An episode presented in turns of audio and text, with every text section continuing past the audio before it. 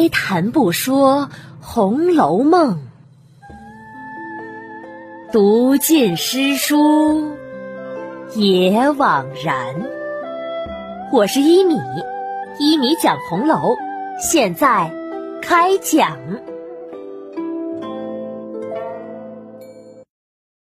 第三百四十四集：投鼠忌器，宝玉瞒赃。上一期啊，讲到平儿悄悄的来怡红院调查，一问才知道，玫瑰露果然是方官送给刘五儿的。宝玉也知道了这事闹大了，就把袭人、平儿、晴雯等都叫来商量。宝玉本来的意思是让平儿告诉王熙凤和林之孝家的，说这玫瑰露啊是自己屋里的，自己送给了方官。方官呢，又转送给刘五儿的，可又一想，还是不妥。哎呀，如果这样说的话，玫瑰露倒是能解释通了，但那茯苓霜又如何来解释呢？他自然也实话供了出来，只是如果别人听说是他舅舅在看门时得到的，那他舅舅又有了不是，岂不是他舅舅的好意？反而因为咱们玫瑰露的事被牵涉了出来，这倒是咱们害了他了。唉，如何是好啊？说着，宝玉急得直在那儿搓手，然后就忙和平儿记忆。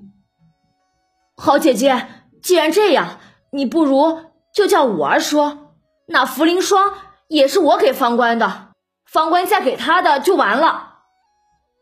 平儿摇摇头，哎呀，这也不妥呀！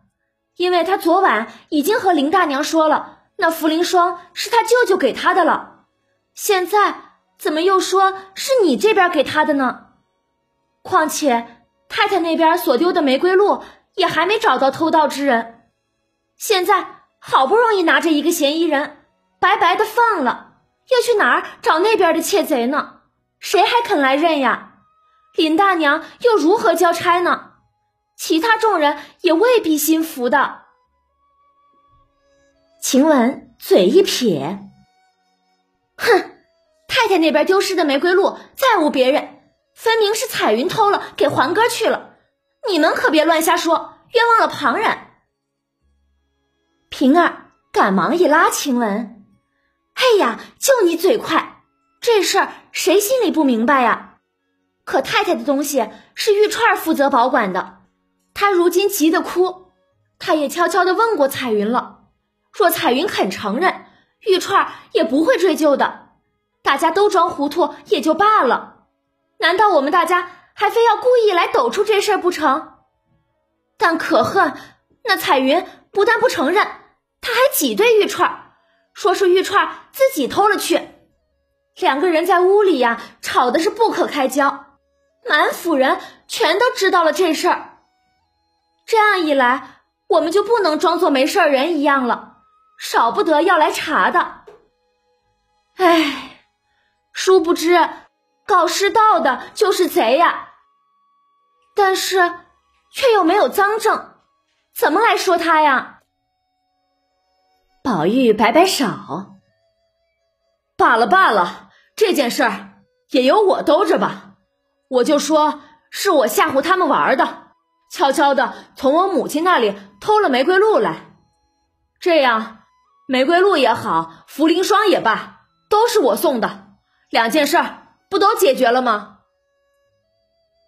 袭人叹了一声：“唉，也倒是件积德之事，既保全了贼人的名声，也不冤枉了好人。可只是……”让太太听见了，又该说你小孩子脾气不知好坏，不懂分寸了。平儿抿嘴一笑，太太说宝玉倒也是小事，又不会真生气的。就算如今硬要从赵姨娘屋里找出赃物来，也是容易的。可我只怕这样做会伤着一个好人的体面。但如果别人都不管，流言蜚语的乱传，这个人岂不还是会生气？唉，我可怜的是他，是不肯为了打老鼠而伤了玉萍啊！说着，平儿把三个手指头一伸，袭人等人听见了，便知道他说的是探春。大家都忙说：“这话很对。”是啊，现在我们这里承担起来，也是为了这个缘故。是呀，是呀。平儿又摆摆手。可就算宝玉应承下来，也必须得把彩云和玉钏两个孽障都给叫了来，跟他们说明白了才行。不然，他们得了乖，也不会领情的，倒会认为是我没本事，查不出来，才会让宝玉来认的。那以后他们越发会胡来，偷的偷，不管的不管了。万一再有了大漏洞，如何是好啊？袭人点点头，正是这话，你也需要为以后留个回旋的余地。大家达成一致之后，平儿便命人叫玉串、彩云来到怡红院。等他们到了，平儿开口就直奔主题。太太屋里玫瑰露丢失的事，我已经查清楚了，你们两个也不用慌了，贼已经拿住了。玉钏吃了一惊，忙问：“啊，拿住了？谁啊？在哪里呢？”平儿面带微笑的回答。现在正在二奶奶屋里呢，问她什么承认什么。可我心里是知道，并不是他偷的。可怜他呀，胆小，一害怕就都承认了。只是这里的宝二爷过意不去，就要替他认一半下来。我也就犹豫着，想着要不要把这真做贼的给说出来。但只是这做贼的。又是平日里和我很要好的一个姊妹，虽然主谋的身份很平常，可里面又会伤着一个好人的体面，因此我很是为难，少不得就想来央求宝二爷全部应承下来，这样大家都无事。所以如今我反要来问你们两个是如何打算的。如果从此以后，大家都小心做事，互相存些体面，这便来求宝二爷全担着。若不然，我就要回了二奶奶，告诉实情，别冤屈了好人。彩云听了，不觉红了脸，低下头来，想了又想，一时羞恶之心难以控制，就慢慢抬起头来。眼中含泪，姐姐放放心去回二奶奶吧，别别冤枉了好人，也也别连累了无辜之人，伤了体面。偷偷东西的是我，原本是是赵姨奶奶央告了我再三，我我就拿了玫瑰露给环哥。不但是这次。就连太太在家时，我还拿过给他。两个人也都送过别人。这次说说丢了玫瑰露，我原想着嚷嚷两天就会不了了之的，因此就没承认。可如今既然冤枉了好人，我我心里也是不忍的。唉，姐姐。就带我回二奶奶去吧，我承认了就是。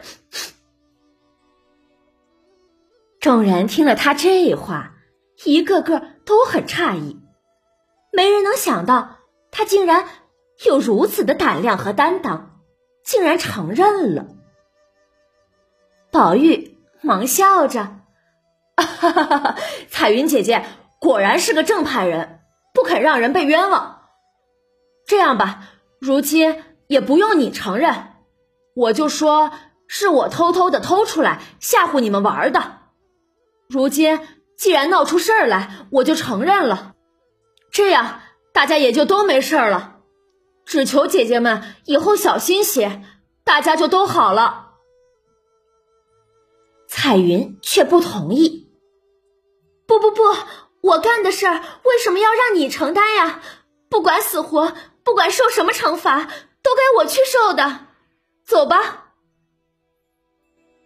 说着，彩云站起来就要去找王熙凤。平儿袭人忙拦住她：“不能去的，你这一承认，未免又会牵扯出赵姨奶奶来。那时三姑娘岂不生气？她脸上无光呀。是呀，还是让宝二爷担着吧，这样大家都无事。而且如今除了咱们这几个人，大家也都不知道这事儿。”何等的干净！但以后大家千万小心些就是了。要想拿什么东西，好歹等太太到了家，给太太求了就是。哪怕太太高兴的连着房子给了人，也没我们的干系呀，是不是这理儿？彩云听了，低头想了一想，他会做出什么决定来呢？欲知详情啊，请下一集继续收听一米播讲的《红楼梦》吧。本集的标题为“投鼠忌器，宝玉瞒赃”，说的是为了探春的面子，宝玉把王夫人屋里玫瑰露失窃案给承担了下来。也就解释了上一集我们的问题，那就是李纨、探春为何不想来管五儿这事？因为他们都知道五儿是被冤枉的。李纨不想管，一是他不想冤枉好人，二是他不想让探春难看。而探春呢，是不能管，他如果依错论错。那就冤枉了五儿，自然良心不安。可如果由他来追查出自己亲娘，别人更会说他冷血和不孝了。因此啊，探春是很为难的，所以才有了带书进去半天，探春才发话这一细节。这事儿啊，难住了这位闵探春呢。因此啊。他宁愿把这件事儿推给王熙凤去处理，即便是王熙凤真的查出了赵姨娘，那也总比他自己去处理要好。但从李纨、探春的反应来看，我们也就知道，彩云偷东西之事，很多人都是知道的。贾府没秘密，大家呀只是不说罢了。这种沉默。也是贾府的危机，大家族内关系错综复杂，是非标准难以明说呀。宝玉的好意为所有人遮了羞，保全了颜面。可这种遮羞，终究能遮羞到永远吗？好了，今天的内容啊，就讲到这里了。免费播讲。欢迎转发，持续更新中哦。晚安了，朋友们，再见。